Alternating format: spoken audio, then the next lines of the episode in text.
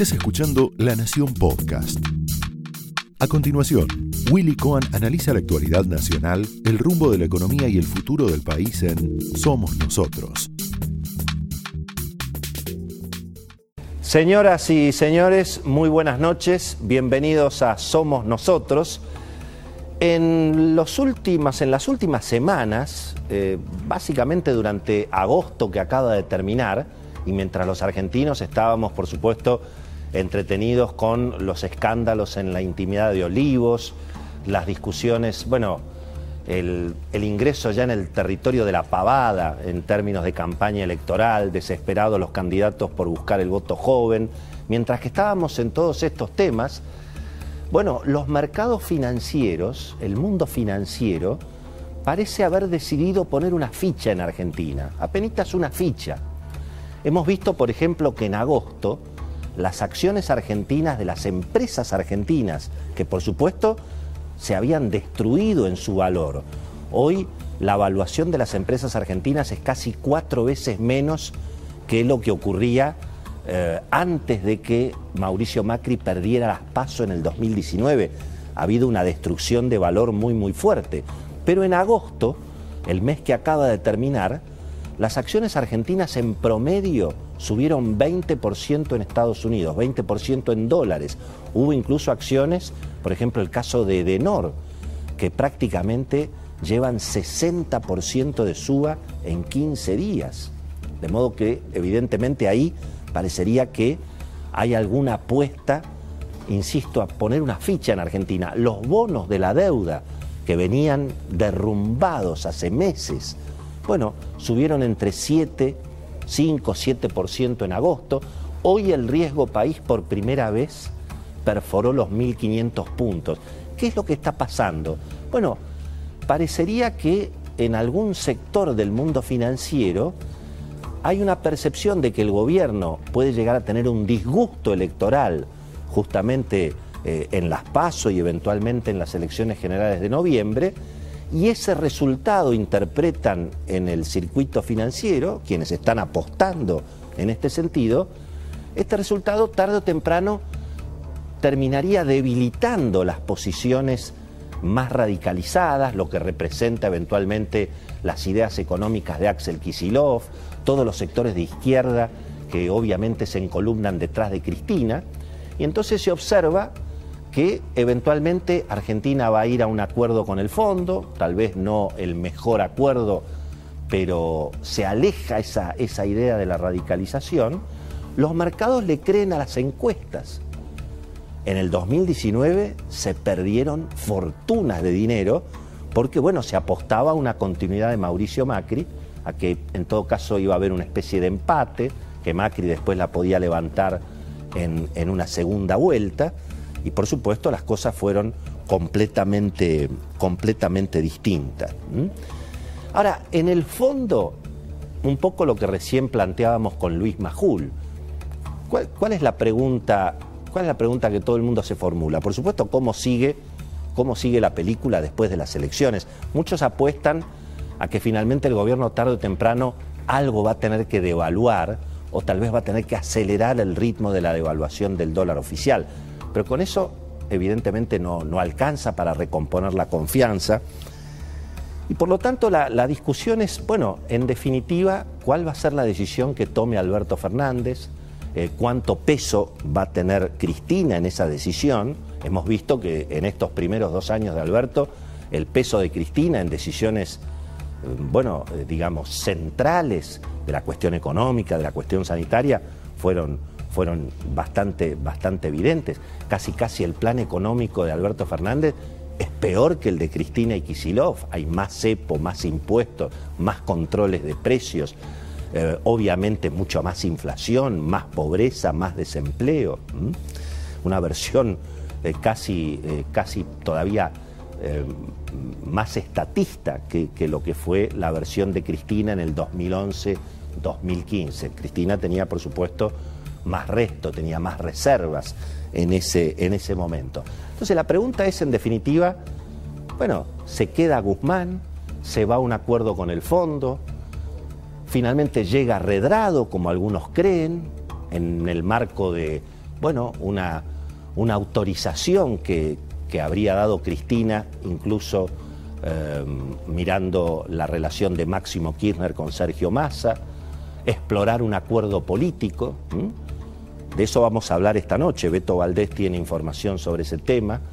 Se está explorando un acuerdo político entre las llamadas palomas de un lado y otro de la grieta por si la situación económica se, se complica y además ese acuerdo político en definitiva ¿qué va a ser? Subir los impuestos. En 35 años que hago periodismo económico nunca vi un acuerdo político para bajar los impuestos, para achicar el gasto de la política. En general los acuerdos son para, para repartir todavía más dinero que se le saca al, sector privado.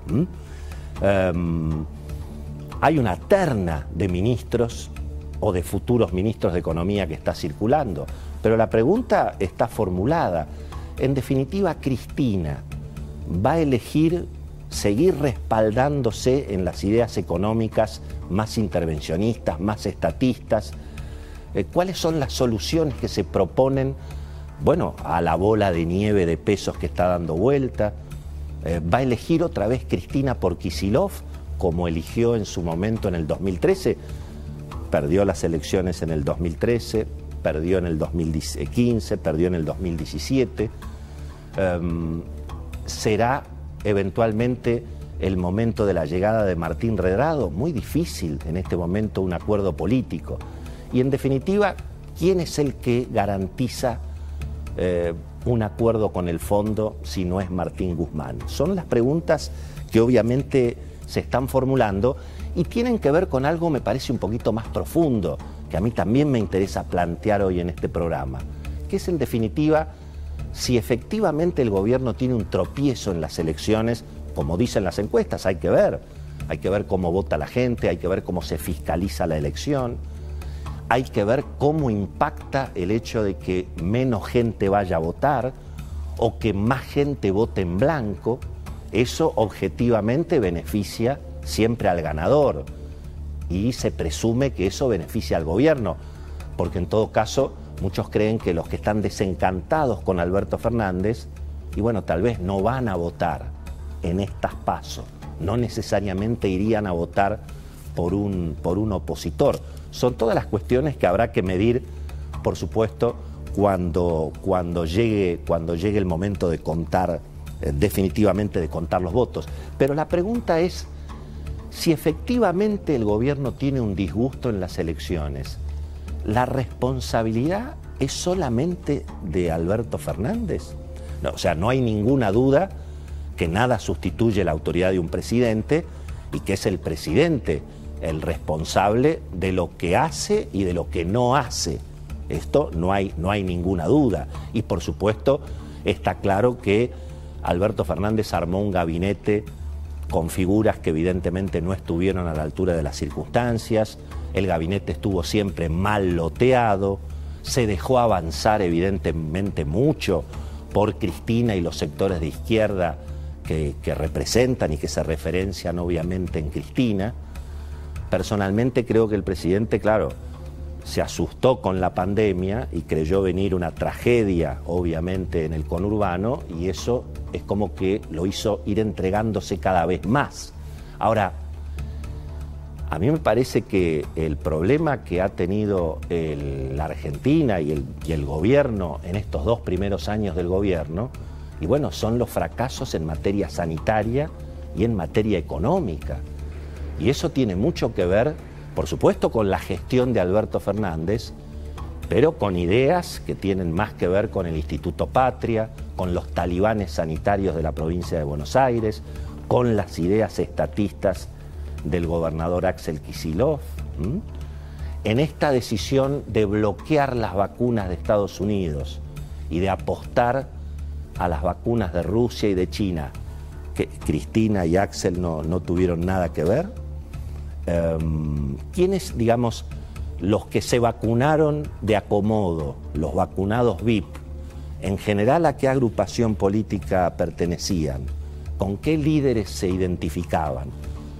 Los dirigentes gremiales docentes que cerraron los colegios, con qué, con qué agrupación política se identifican, con a qué líder político eh, en todo caso responden. Y, ese es un, y ese es un tema que tiene mucho que ver con lo que viene.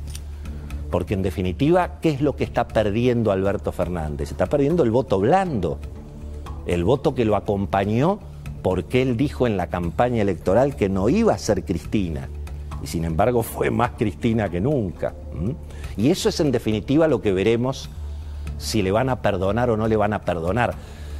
Andrés el Cuervo que dijo, bueno, no le van a perdonar, al, no le perdonan al presidente no haber traicionado a Cristina. La pregunta es si el presidente traicionó a los que lo votaron o a una parte importante de quienes lo votaron en el 2019 y que lo votaron porque él dijo que no iba a ser Cristina. Decir una cosa y hacer otra, como en la foto, como en la foto del cumpleaños de, Olivos. Bueno, obviamente todo eso es lo que se va a medir ahora en las elecciones. La, la maestra enajenada que le gritaba a los alumnos ¿a quién defendía? ¿A Cristina o a Alberto?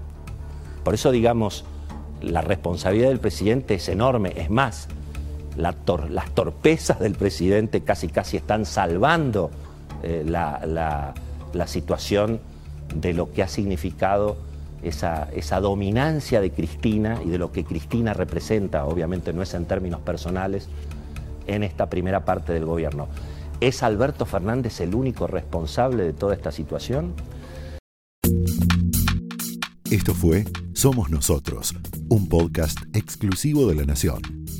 Escucha todos los programas de La Nación Podcast en www.lanacion.com.ar. Suscríbete para no perderte ningún episodio. Estamos en Spotify, Apple Podcast, Google Podcast y en tu reproductor de podcast favorito. Seguí escuchando La Nación Podcast.